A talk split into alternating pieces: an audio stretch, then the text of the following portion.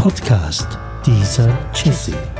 Aktuelles, Neues, Philosophisches und meine Gedanken über dies und das. Gute Unterhaltung.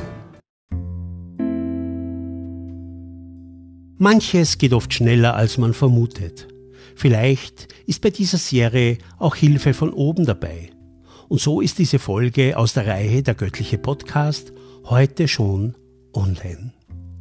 Ja, herzlich willkommen, liebe Hörer, auf den Podcast-Plattformen sowie den Zusehern auf YouTube. Das Internet. Das Internet ist eigentlich etwas Großartiges. Es birgt aber auch große Gefahren. Vor allem, wenn man seriös zu gewissen Themen recherchiert und die Quellen, naja, sagen wir es so, nicht gerade seriös sind, obwohl sie auf den ersten Blick seriös aussehen. In der letzten Folge erzählte ich über einen meiner Schüler, über unser Kennenlernen und wie anders, nett, freundlich, zuvorkommend, ehrgeizig, pflichtbewusst er war. Eben alles einfach untypisch für einen 15-Jährigen in der sechsten Klasse Gymnasium. Er war noch dazu gläubig, sprach von Gott, seiner Kirche, ganz anders, als ich es von Jugendlichen gewohnt war. Da ich ohnehin auf der ständigen Suche nach Gott war und heute auch noch bin, machte er mich natürlich neugierig. Letztendlich recherchierte ich weiter, fand eine extrem negative Seite, fand extrem negative Berichte über seine Kirche, die Neuapostolische Kirche. Worte wie Sekte waren da noch harmlos und aus diesem Umfeld wollte ich ihn befreien. Nur, wie geht man das an? Wie geht man so eine Befreiungsaktion an? Zuerst sprachen wir oft über Gott. Ich stellte ihm gezielte Fragen über seinen Glauben, wie er diesen lebt und natürlich auch über seine Kirche, die ja viele im Internet, vor allem auch die ausgetreten sind, als sehr negativ beschreiben. Seine Antworten waren aber locker, frei, gar nicht so, wie ich es mir von einem Sektenmitglied eigentlich erwartete. Es ging in diesen Gesprächen auch oft um Musik und mir fiel auf, dass er diese Musik vor allem für sich in den Gottesdiensten zum Ausdruck brachte, da er mir erzählte, er spielt dort oft Klavier, Cello, Kontrabass, singt viel, naja, und nun ist er auch noch Schlagzeuger. Also so stelle ich mir das Leben in einer Sekte nicht unbedingt vor. Vor allem, da ich vor Jahren in der Schule eine Mitschülerin hatte, die den Zeugen Jehovas angehörte und sie von ihren Eltern extrem streng erzogen wurde und bei denen ohnehin alles verboten war, was uns Jugendlichen damals Spaß gemacht hat. Also keine Geburtstagspartys, kein Weihnachten, kein Alkohol, keine Zigaretten, kein erster Sex. Es gab so vieles, was sie nicht durfte, wir aber mit 16 schon. Zurück zum Thema. Wie es der Zufall so will, spielte ich auch in einer Big Band.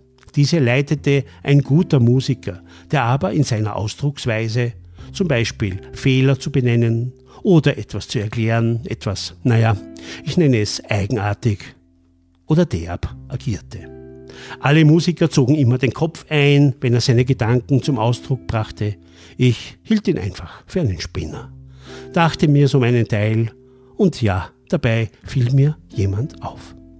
Ein älterer Herr, ganz ungewöhnlich in einer Schulband, saß am Klavier. Er spielte extrem gut und immer wenn der Bandleader seinen Zynismus so richtig auslebte, saß er im Gegensatz zu allen anderen ganz ruhig da und lächelte. Wir beide kamen dann ins Gespräch und dabei stellte ich fest, er war der Vater dieses ungewöhnlichen Schülers in meiner Klasse. Ein ruhiger, freundlicher Mann, genau wie sein Sohn, oft lachend, immer lächelnd, Sicherheit ausstrahlend, sympathisch. Moment, er? Oh Gott, dachte ich mir, er ist ja auch in dieser Sekte und anscheinend hatte er dort sogar ein höheres Amt inne. Ich verstand gar nichts mehr. Entweder können sich solche Fanatiker so gut verstellen, sind perfekte Schauspieler, oder diese Mythen und Geschichten über Sekten sind irgendwie doch nicht so einfach einzuordnen.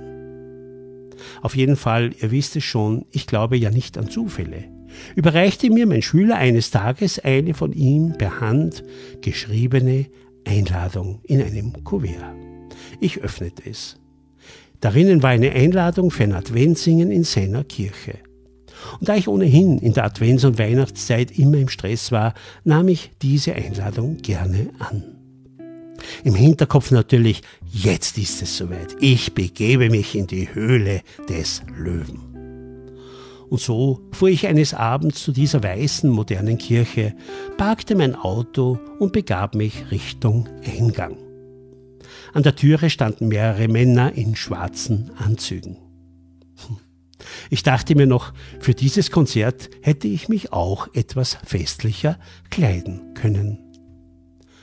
Sie begrüßten mich alle ganz freundlich, gaben mir die Hand, wie wenn ich schon ewig hierher komme, zeigten mir die Garderobe und wiesen mir einen freien Platz in der voll gefüllten Kirche zu. Es war in dieser Kirche angenehm warm, also genau das Gegenteil einer katholischen Kirche. Es gab auch keine Statuen, keine Heiligenbilder, alles war schlicht einfach, aber modern. Und dazu saß man auf schönen, bequemen Sesseln. Ha, eine gemütliche Kirche, dachte ich mir noch.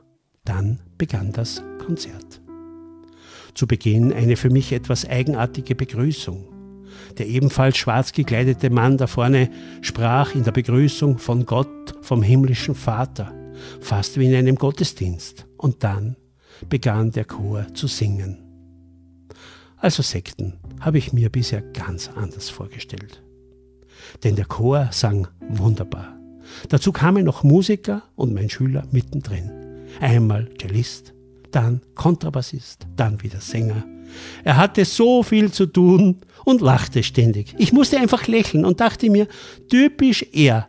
Es passt so gut zu ihm, ein Tausendsasser, der alles mit links schafft und dem die Freude an dem Ganzen schon von weitem anzusehen ist. Die Musik, der Chor, die Instrumentalisten, alles war so gut und stimmig der Advent und das kommende Weihnachtsfest für mich so sehr spürbar. Und als das Konzert zu Ende war, ich die Kirche verlassen wollte, stand mein Schüler an der Tür. Er wartete schon auf mich, stellte mir seine Mutter vor und fragte mich, wie es mir gefallen hat. Ja, hm. der Abend hat mich derart ergriffen und berührt, ich sagte ihm das, dass mir der Sinn des Weihnachtsfestes jetzt erst so richtig bewusst geworden ist. Seine Antwort darauf werde ich nie vergessen. Wenn es dir so gut gefallen hat, magst du nicht einmal zu uns in den Gottesdienst kommen? Und gab mir einen Zettel mit den Terminen in dieser neuapostolischen Kirche. Ich schmunzelte. Und bevor ich antworten konnte, kam die mahnende Stimme seiner Mutter, Hey, du kannst doch nicht. Ich unterbrach sie und meinte, er hat schon recht. Der Abend, das Konzert, diese Kirche, die Menschen, alles hier war so stimmig, ich komme sicher. Und das sogar sehr gerne. Mein Schüler, er stand vor mir, er strahlte über das ganze Gesicht. Tja, ich verabschiedete mich, fuhr heim und dachte lang über diesen Abend nach. Zwei Wochen später, kurz vor Weihnachten, an einem Sonntag um 9 Uhr früh, fuhr ich zu dieser Kirche und ging in den Gottesdienst. Tja, und wie es weitergeht, erfährt ihr in der nächsten Folge von Podcast dieser Jesse. Aktuelles, Neues, Philosophisches und meine Gedanken über dies und das. Podcast dieser Jesse. Aktuelles, Neues, Philosophisches und meine Gedanken über dies und das.